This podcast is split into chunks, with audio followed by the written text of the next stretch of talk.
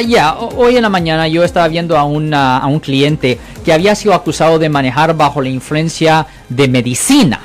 Ah, esta era una persona que ah, no había tomado ninguna droga ilegal ni, ah, ni alcohol, pero él había tomado mm, medicina recetada.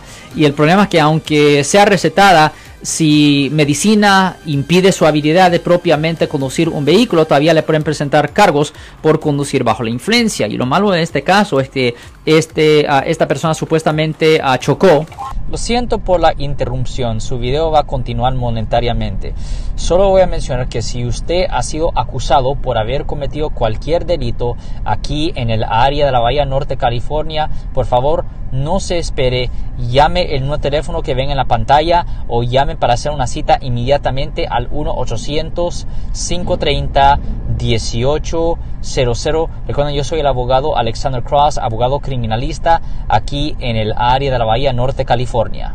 contra otro vehículo y después de ah, chocar con otro vehículo obviamente la otra persona sufrió un daño y si otra persona sufre un daño cuando usted está conduciendo bajo la influencia ah, cualquier daño insignificante hasta un rayoncito pequeño es suficiente para que le presenten el cargo como un delito grave o felonía. Bajo el código ah, vehicular sección 23153F que conlleva una pena potencial de hasta tres años en la prisión estatal. So, ahorita en este momento lo que estamos tratando de hacer para este señor es ver si la cantidad de ah, sustancia controlada que él tenía o medicina que tenía era eh, una cantidad alta en comparación a otra persona que posiblemente tiene una receta similar porque estamos tratando de hacer todo posible para evitar una sentencia de cárcel para este señor.